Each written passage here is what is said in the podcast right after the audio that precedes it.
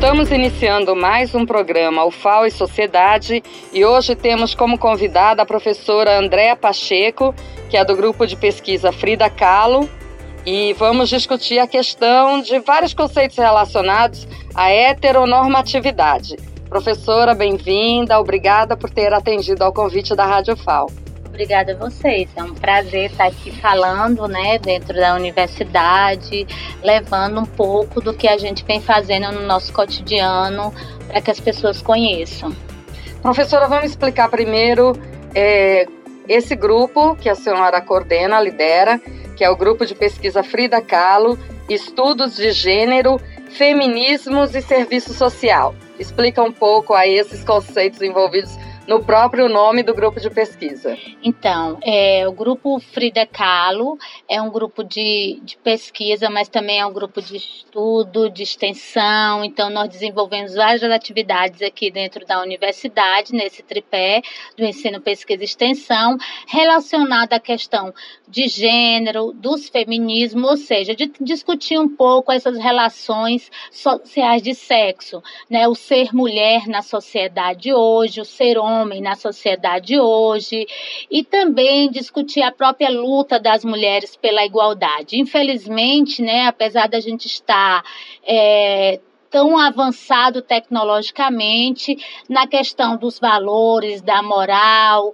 A gente ainda tem uma perspectiva extremamente ultrapassada, conservadora e misógina, né? Não é à toa que a gente tem a morte de mulheres todos os dias pelo feminicídio, a violência contra a mulher, né? Então, essas questões que é, fazem parte de uma, de uma, de uma construção é, colonialista, né, patriarcal, racista e heteronormativa, que é o que embasa essa nossa sociedade.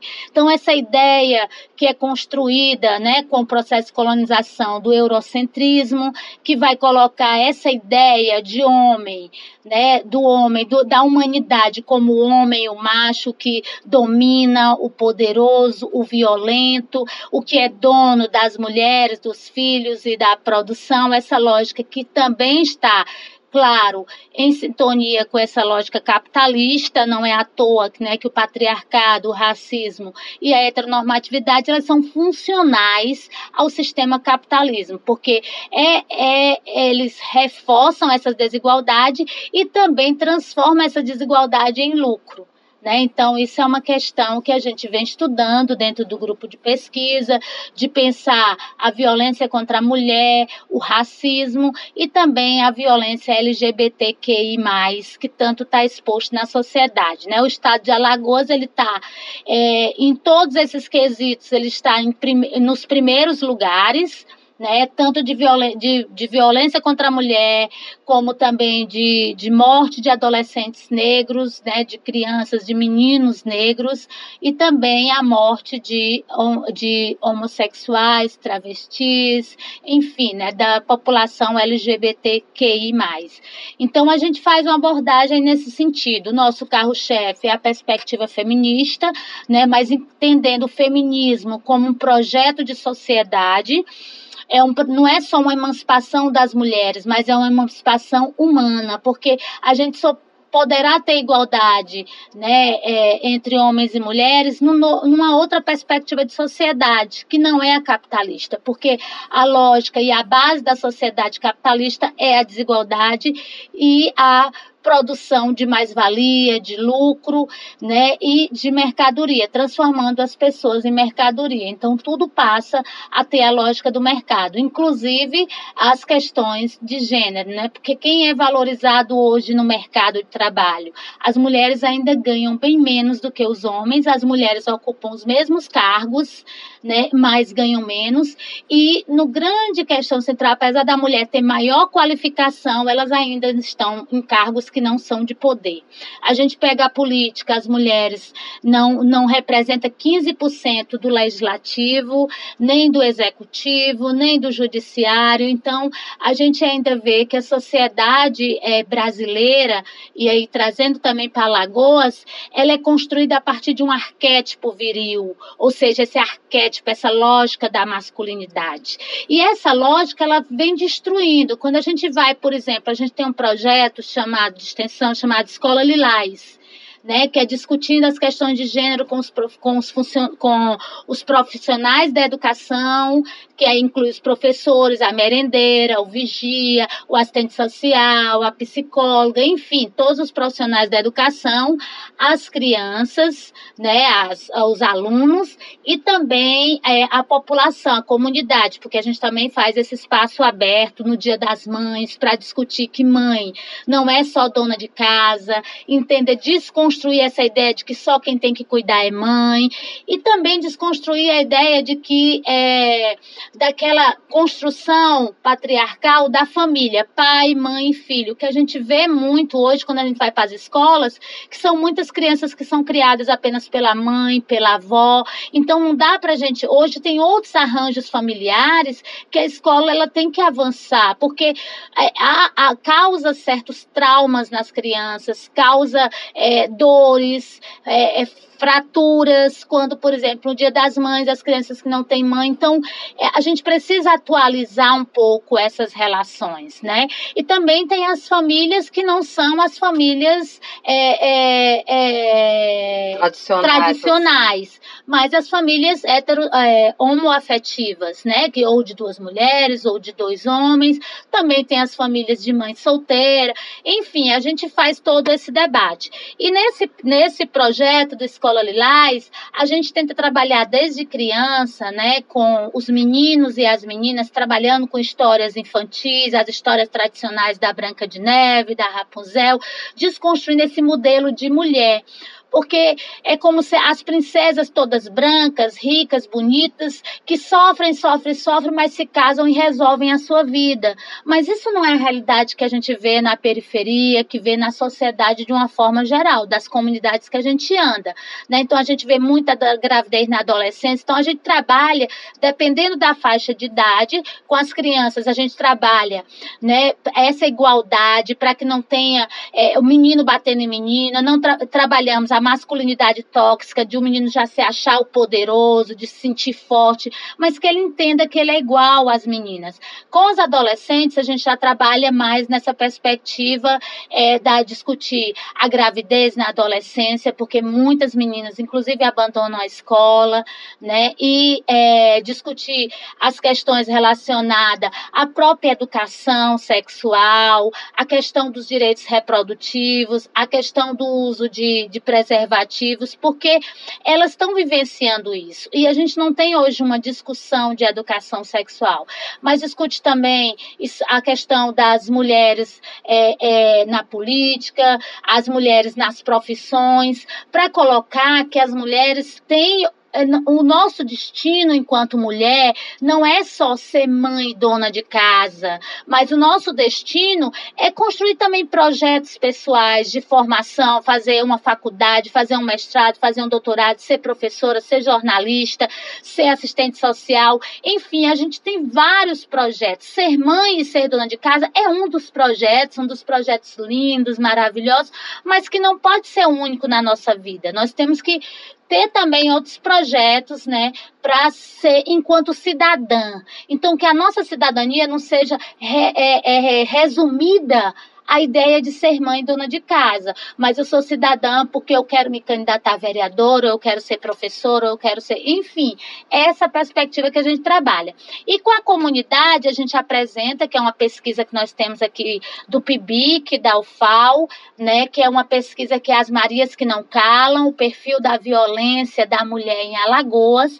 A gente mostra esses dados, mostra o perfil da mulher violentada, mostra o perfil do agressor, os lugares da agressão, a cor da vítima, né, a raça do agressor, enfim, a gente tenta mostrar que somos nós e que não é vergonhoso, que nenhuma mulher merece viver numa situação de violência e romper com a violência é necessário né?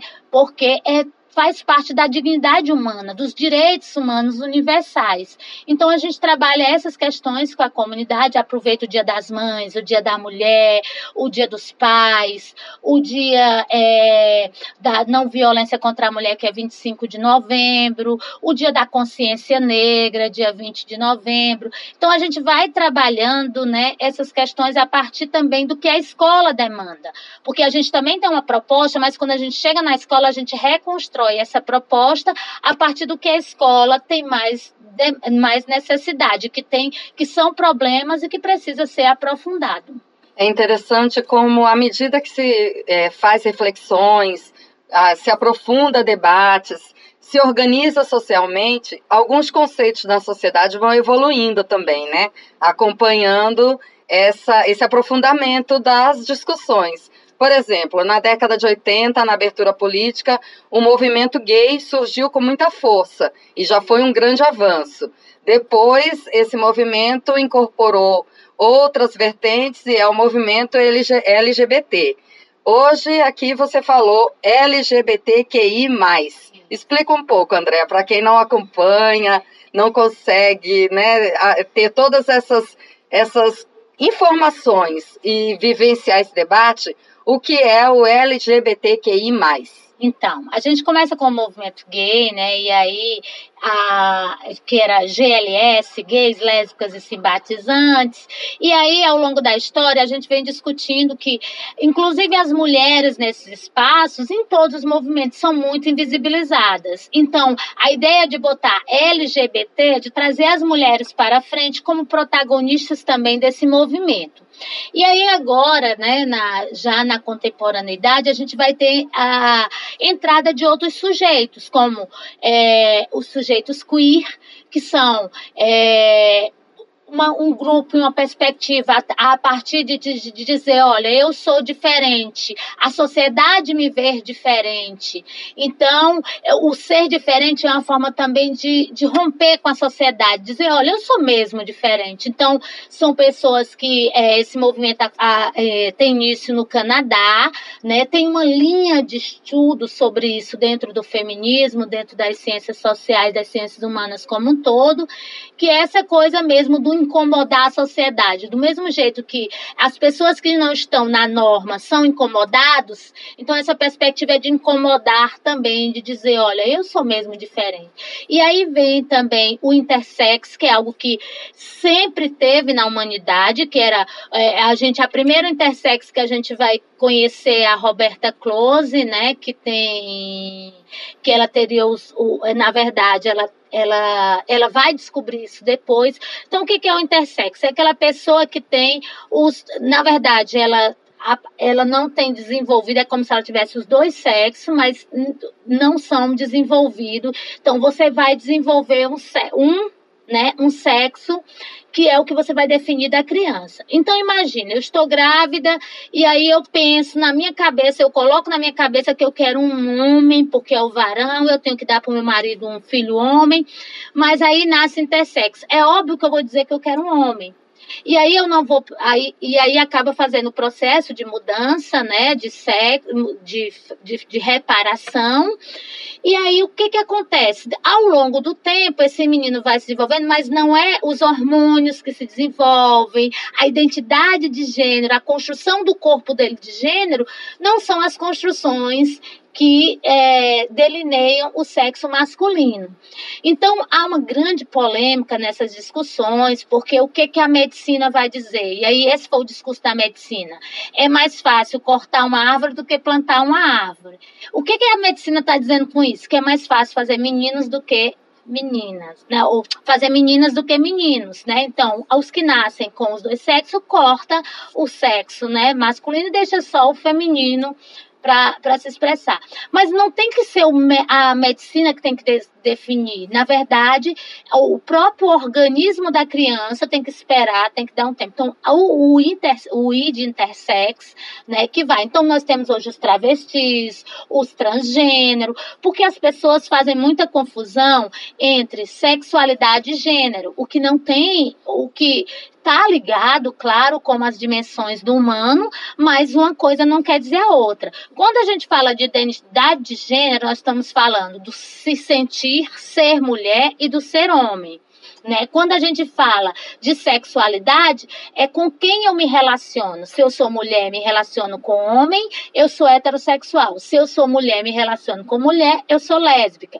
Se eu sou mulher e não me relaciono com sexo nenhum ou com todos os sexos, eu sou pansexual né? Quando eu digo, é, não há essa definição. E aí vem vários, vários, vários termos, né? Que são utilizados, enfim. Mas para a gente entender um pouco isso, porque acaba que misturando todas essas questões. Então, sexualidade e gênero são coisas diferentes. Eu posso não me sentir no corpo de mulher, apesar de ter um corpo de mulher, mas posso é, me relacionar né, né, dentro da norma, dentro da heteronorma. E aí é uma grande discussão que a gente vem fazendo, porque a heteronormatividade. O que, que é heteronormatividade? É essa ideia de que a normalidade, ser normal na sociedade, é ser heterossexual. Ou seja, se você é menino, namora com menina, se é menina, namora com menino. Mas isso foi uma construção social né? E aí vai colocando, então, tudo que está fora, assim como ainda hoje. O que, que é belo? O branco, né? Você vê uma criança de olhos azuis, ai, que menino lindo. Por quê? Porque isso foi uma construção social. Então, a gente precisa entender e desnaturalizar, desbiologizar esses processos sociais. Então, quando Simone de Beauvoir afirma, eu não, é, não se nasce mulher, torna-se mulher, ela não está querendo dizer que ah, hoje eu sou mulher, amanhã eu não sou, não é isso. Ela está querendo dizer que a gente nasce, a, a gente nasce do sexo feminino, mas a construção de ser feminino, a construção de ser mulher é a sociedade que faz. Inclusive impondo para a gente que o ser mulher, a gente tem que ser mãe, tem que ser dona de casa, arranjar um marido, não pode sair na rua à noite, a gente não pode. Então, vai castrando a mulher do processo de conhecimento, de, do espaço público, de andar na cidade, né? Como se a gente tivesse que se privar de tudo isso. Por quê? Porque é como se a gente vivesse numa barbárie. E essa é a lógica que é colocada, como se essa masculinidade tóxica, essa masculinidade, então se a, se a mulher está andando à noite na rua sozinha, então é como se autorizasse. Então é uma cultura muito grande do estupro, da violência contra a mulher, que é naturalizada como se, ah, mas porque homem é assim mesmo. Não, não é homem assim mesmo. Homem foi construído assim mesmo. Esse conjunto de arquétipo que Amparo Amparo Moreno vai dizer que são, é o arquétipo viril, essa virilidade, essa coisa de dominar, essa ideia, isso tudo é colocado desde criança. É só a gente pensar, por exemplo, as histórias infantis. Quem é o príncipe, o desbravador que vai lá, né? Então ele vai atrás da aventura. Quem é a princesa? Aquela que fica esperando pelo príncipe que vai salvá-la, como se ela também não fosse sujeito da sua história. Então há um processo de assujeitamento das mulheres. E depois a gente vai vendo isso em tudo, quando a gente pega as músicas, quando a gente pega, por exemplo, a própria literatura infanto-juvenil, quando a gente pega os super-heróis, quais são as super-heroínas femininas?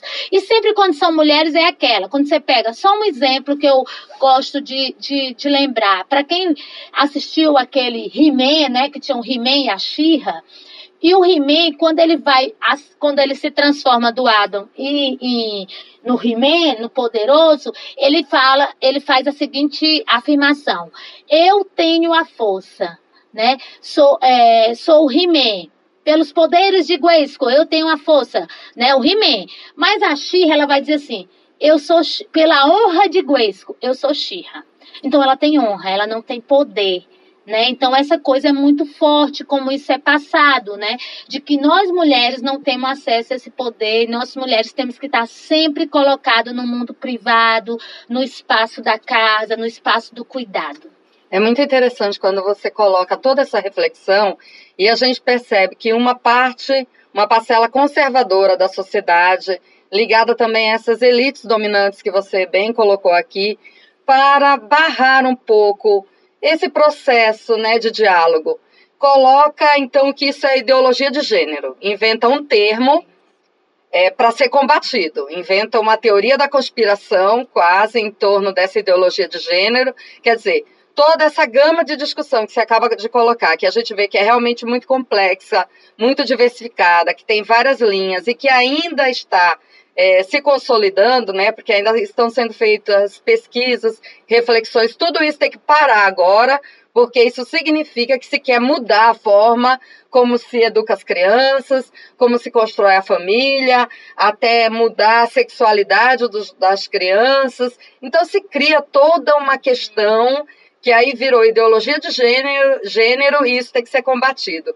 Como é que se enfrenta isso hoje, André? De depois de tanto se avançar, de, de tanto abarcar, como você diz, vários tipos de pessoas, né? Ver que a pessoa ela é assim tão complexa, tão diversa, que a gente vai aprendendo a cada dia a lidar, né, com esses no, essas novas formas de ser dentro da sociedade Aí, de repente, nada disso pode. Vamos simplificar. Tem o homem, tem a mulher, tem o menino, tem a menina, tem o azul, tem o rosa.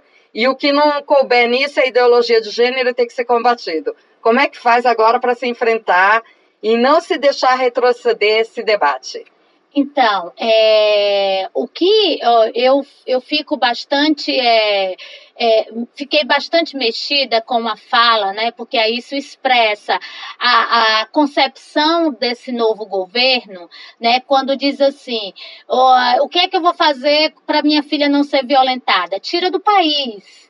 Né? Ou seja, não vai se enfrentar aqui. Então, hoje a gente não tem políticas públicas para as mulheres, não tem políticas públicas para enfrentar a violência de gênero, o racismo, a, a violência contra a mulher, a violência LGBTQI. Então, assim, hoje a gente está vendo, e aí até se acirra a naturalização da violência a esses grupos, como se fossem grupos que deveriam ser é, expulsos da sociedade, né? Porque são diferentes. Então, assim, eu penso que a nossa. O que, que nós temos para enfrentar isso? Nós temos duas coisas. Nós temos a caneta para escrever, para pesquisar, para mostrar que essa realidade está aí, mas nós temos, acima de tudo, nós mesmos, o nosso corpo, para enfrentar isso. Então, a organização com os movimentos sociais, é, é, ir para as escolas, ir para os, ir para os movimentos sociais de uma forma geral, ir para as igrejas, ir para é, os grupos que tenham, da gente estar tá lá, né? Porque o, qual é o o, o fermento da história é o cotidiano. Então a gente precisa ir para esse cotidiano para desconstruir essas ideias, mostrar que é, não dá para a gente voltar ao conservadorismo. O que a gente hoje está vivendo na sociedade é uma volta ao conservadorismo, mas não é só o conservadorismo tradicional que a gente já via lá atrás. É um conservadorismo moderno, é um conservadorismo que hoje né, ele vai valorizar né, é, essas questões que já estavam superadas na sociedade, pelo menos assim, não estava resolvido, mas a gente já tinha grandes avanços. Nós já temos, a mulher só vai votar em 32. Vejam, até 32 a mulher era vista como desigual. Até os anos 60 existia é, o estatuto da mulher casada. Para que eu pudesse trabalhar, eu tinha que ter autorização do meu pai ou do meu marido. Então, assim, isso a gente avançou e agora a gente vai retrocedendo e vai agora naturalizando as diferenças e transformando em desigualdade, porque esse é o problema. Diferenças todas nós temos, inclusive nós mulheres. Eu, eu sou de diferente da mulher negra, da mulher que está lá na periferia, da mulher que está lá na, no, no, rural, que está lá em Palmeira, em, em Campina Grande, em todos os espaços. Então, assim, é importante a gente entender que as diferenças elas existem e são importantes, porque isso é que nos enriquece enquanto humanidade. Só que essas diferenças não podem justificar as desigualdades sociais. E é isso que a gente vivencia hoje. Essa justificação das desigualdades trazendo a lógica da biologia, da naturalização, né? Como se isso fosse, ah, porque nasceu assim. E não é assim. A nossa sociedade, nós temos, a gente nasce, mas a gente se desenvolve em sociedade. E é esse desenvolvimento que vai nos tornar pessoas, vai nos tornar homens e mulheres dentro dessa sociedade. Então, o que eu penso é que esse grande enfrentamento é isso. E não dá para a gente pensar assim, ah, essa, esse debate da ideologia de gênero, desqualificar, né? É, é, todo, é claro que é uma estratégia, porque é, uma, é um discurso que pega, é um discurso chulo, é um discurso que traz é, questões extremamente grotescas, né, que desqualifica. Quando a gente está discutindo gênero, a gente está discutindo a violência contra a mulher, por exemplo, é uma violência que todos nós sofremos. A gente sobe no ônibus a gente, a gente tem, é, é, sofre assédio. Aqui na universidade, no nosso espaço de trabalho, a gente tem assédio de chefe, a gente tem assédio de outros, outros colegas, tem assédio de estudante. Então, por quê? Porque se naturalizou ao longo da história de que a mulher, ela é propriedade, assim como a terra, né, o que os homens compram a casa, seja, o, a, os, as questões materiais, a mulher e os filhos são pertencentes ao macho, como diz a Safiotti, é esse poder do macho que foi historicamente permitido a ele. E foi construído assim. Mas nós mulheres já avançamos. Se a gente for pensar, tem mulher hoje em todas as profissões, mas ainda enfrentamos essa luta cotidiana, que não é fácil. E para finalizar, porque o tempo passou correndo, quando a gente ouve suas reflexões, a gente pensa por que é tão importante defender também a liberdade de cátedra e a autonomia universitária. Porque esse debate ele não interessa ao poder econômico, ao sistema capitalista. Não é um debate que para ele se traduz em uma questão prática, não tem como tirar lucro desse debate. Né? Então ele não deveria existir, porque a universidade na cabeça dessa, né, dessas pessoas que estão ligadas a esse sistema, ela também tem que produzir, ela tem que ser lucrativa, ela tem que ter linhas de pesquisa que possam se traduzir em lucros para as empresas. Então, esse debate aí que se faz sobre a questão da liberdade, é, esse debate filosófico, não é à toa que a área de humanas é sempre relegada, né, quando se coloca é, essa concepção de universidade. Por isso, defender a autonomia universitária, a liberdade que o professor tem de dar a sua linha de pesquisa de acordo com os conceitos científicos né, que a determinam, isso é muito importante também, né, André? É, porque assim, a gente tem que pensar hoje qual é a função social da universidade. É, a sociedade capitalista ela se apropria da universidade para produzir lucro, mas a sociedade, é, a universidade, ela inclusive é financiada com pela população. Então, a nossa produção do conhecimento, ela não pode ser voltada para a produção de lucro, mas a produção de conhecimento, de socialização, de melhoria de qualidade de vida dessa população. Então, quando a gente pensa, por exemplo, os cursos, é, pensar, por exemplo, a nutrição, não é pensar a nutrição numa ideia de, ah, vamos pensar de receitas mirabolantes para poder pensar para por emagrecimento. Então veja a contradição. Pensar nessa perspectiva de ideia, né, de, de uma profissão voltada para o mercado, voltada para o consumo, porque é a lógica do belo, da beleza, né, da magreza, mas enquanto isso nós temos uma uma imensa população morrendo de fome. A mesma coisa a gente vai para arquitetura, para engenharia, cada vez mais se faz prédios é, é, gigantescos, com a beleza exorbitante, enquanto a gente tem muita gente sem moradia, sem casa, morando nas grotas que na primeira chuva a casa desaba, sobe de novo. Então, para que para quem essa, essa universidade? Então, o nosso desafio é esse. Então, eu penso e quero defender isso dentro da universidade, defendo todos os dias, seja na minha pesquisa, na minha sala de aula, seja nos trabalhos de extensão, que a universidade tem que produzir conhecimento para a sociedade. Então, quando eu vou lá para a escola para falar dos programas sociais, quando eu vou lá para a escola falar dos direitos sociais, quando eu vou lá para a escola falar da violência contra a mulher, da questão da homofobia, do racismo, eu sei que eu estou o meu conhecimento está voltado para que a gente tenha uma sociedade harmônica, em paz, mas principalmente uma sociedade a partir da igualdade, da justiça social e da ética, né? Então, não adianta, a gente tem que pensar esse processo de democratização do conhecimento e que esse é o nosso papel dentro da universidade.